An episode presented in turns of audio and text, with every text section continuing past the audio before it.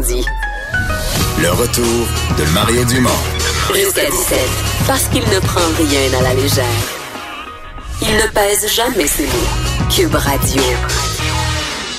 Euh, nous sommes de retour. Euh, on va parler d'Haïti. Vous avez vu en fin de semaine, entre autres, des touristes euh, québécois qui étaient coincés là-bas être ramenés. Ça a pris l'hélicoptère pour les amener à l'aéroport. Vincent, aujourd'hui, on essaie, c'est lundi matin, on essaie de, de, ramener toutes les choses à la normale ce matin, les écoles, les commerces et partiellement réussi, disons. Oui, partiellement, mais au moins un petit peu. Euh, l'ambassade du Canada à Port-au-Prince a brièvement rouverte euh, aujourd'hui pour des services consulaires. Euh, ils ont d'ailleurs bon dit qu'il ouvert entre 10h et 13h avec un effectif limité, mais ça permet quand même à certaines personnes qui seraient dans le pays d'avoir de l'aide. on ajoute que la section des visas devrait reprendre ses heures normales d'ouverture dès demain. Alors quand même pour ce qui est des autorités canadiennes, un retour du moins, on se dirige vers un retour à la normale, alors que la situation est quand même loin d'être réglée dans le pays. Il y a encore des les écoles, ça n'a pas ouvert. Les commerces, les banques, partiellement, ça, dépend des, endroits. Alors, euh, quand même difficile. On va discuter tout de suite de la situation avec euh, Nadine Giraud, ministre des Relations internationales et de la francophonie du Québec. Bonjour, Madame Giraud. Bonjour, M. Dumont. Bon, qu'est-ce que juste sur euh, bon, on a ramené les touristes qui étaient coincés au Royal des Cameroun. Qu'est-ce qu'on a comme état de situation de Québécois qui sont encore là-bas? Il y avait des employés de la ville, il y avait des gens du monde de la santé. Euh, il en reste encore beaucoup? Il y a certains employés qui ont été rapatriés. Maintenant, je ne peux pas vous dire exactement combien il en reste parce que vous savez qu'on n'a pas les comptes exacts des gens qui sont là-bas. Euh, c'est pour ça qu'on demande souvent, on entend les compagnies aériennes qui disent qu'on, disent qu'on devrait s'enregistrer sur le site du gouvernement du Canada avant de faire un voyage à l'étranger.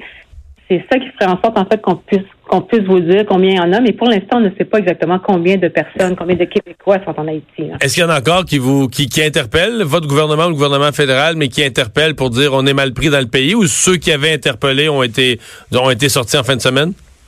La grande majorité de ceux qui avaient interpellé ont été sortis en fin de semaine. Il y en a quelques autres. Euh, euh, on a reçu quelques autres appels. Je vous dirais que depuis le 7 février, les appels rentrent constamment euh, à mon cabinet. Pour les en communication continuelle avec Affaires mondiales, le cabinet de Mme Phelan, avec les compagnies aériennes aussi. C'est qu'on a travaillé beaucoup avec les trois intervenants durant les dernières journées. Et pour l'instant, semblerait-il que tout le monde qui nous avait interpellés est rentré ou est sur le point de rentrer. Bon. Qu'est-ce que vous avez comme, comme compréhension de la situation là-bas? Parce qu'évidemment, euh, bon, il y a le problème euh, politique. Euh, bon, si la population est choquée contre son gouvernement, je dirais qu'à un certain point, c'est c'est pas de nos affaires, mais en même temps, euh, on se dit bon, c'est un pays qu'on a qu'on a aidé puis qu'on veut aider à se développer. Euh, les touristes qui allaient là-bas, jusqu'à un certain point, je sais que la motivation d'un certain nombre d'entre eux, c'était de dire, mais tant qu'on laisse, tant qu'à laisser notre argent pour aller à la chaleur, aussi bien de le laisser en Haïti. Mais là, le touriste, il n'y en aura plus ben ben. Comment vous voyez cette situation-là? Ben, écoutez, je suis pas vraiment placée pour euh, pour euh, discuter de la situation n'étant pas dans le pays puis n'étant pas incluse dans le gouvernement du pays non mhm. plus. Mais je peux vous dire que probablement que les, les, touristes vont prendre un peu plus de temps avant de retourner en Haïti, je mhm. suppose.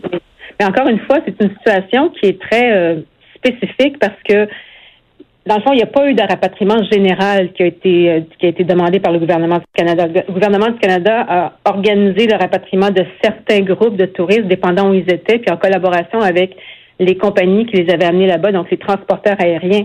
Mais c'est pas une situation comme par exemple au tremblement de terre ou dans un tsunami où est-ce que tout le pays a été vidé de ses ressortissants canadiens. C'est pas du tout cette hmm. situation. -là. Donc euh, je sais que le peuple haïtien, c'est un peuple qui est très résilient, donc euh, on va souhaiter, la, meilleure chose qu'on peut faire, c'est de souhaiter qu'il y ait un discours et qu'il y ait des communications euh, pas diplomatiques, mais qui respectent la démocratie, puis que ça se calme un peu. C'est la, la, seule chose qu'on peut qu'on peut souhaiter pour eux. Là. Euh, sur un autre sujet, euh, les, jeux de la francophonie, on en est où avec ça? On vous a reproché la semaine passée de pas c'est rare que c'est rare qu'un gouvernement se fait accuser de ça, mais l'opposition vous accusait de pas avancer assez d'argent pour les jeux de la francophonie. Est-ce qu'on est toujours déterminé à, faire arriver ces jeux-là à Sherbrooke? Ben les jeux de la francophonie, comme je l'ai dit la semaine passée, on est en on est en communication avec Sherbrooke. J'ai d'ailleurs une rencontre aussi, une, un appel conférence euh, bouqué avec le cabinet de Mme Jolie cette semaine. Donc, on est en travail là-dessus, on est en négociation là-dessus, on va voir comment on peut les supporter. Maintenant, euh, au, niveau des jeux de la francophonie, c'est sûr que c'est un jeu, des jeux qui sont très intéressants pour la ville, mais encore une fois, pas n'importe quel prix. C'est l'argent des Québécois qu'on met là-dedans. Mhm. Mais euh, la prochaine étape, ce serait c'est vous qui devez, au nom du Québec, là, euh, déposer la, la demande de candidature.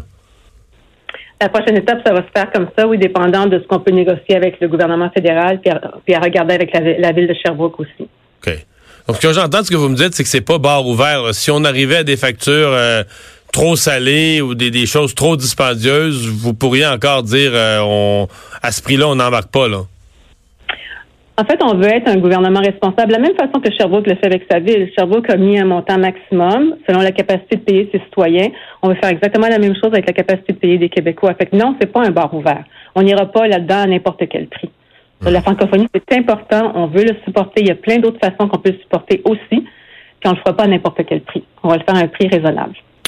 Bien, on vous entend bien. Nadine Giraud, merci d'avoir été avec nous. Merci, M. Dumont. Le ministre des Relations internationales et de la francophonie. Bon, ben, on serait clair que c'est pas n'importe quel prix, là. Non. Mais c'est quand même rare ce qui est arrivé la semaine passée. La ministre, tu sais, d'habitude, on dit toujours que le gouvernement gaspille l'argent, dépense trop d'argent. Là, là, on accusait le gouvernement de pas investir assez ou de pas promettre assez d'argent dans les jeux.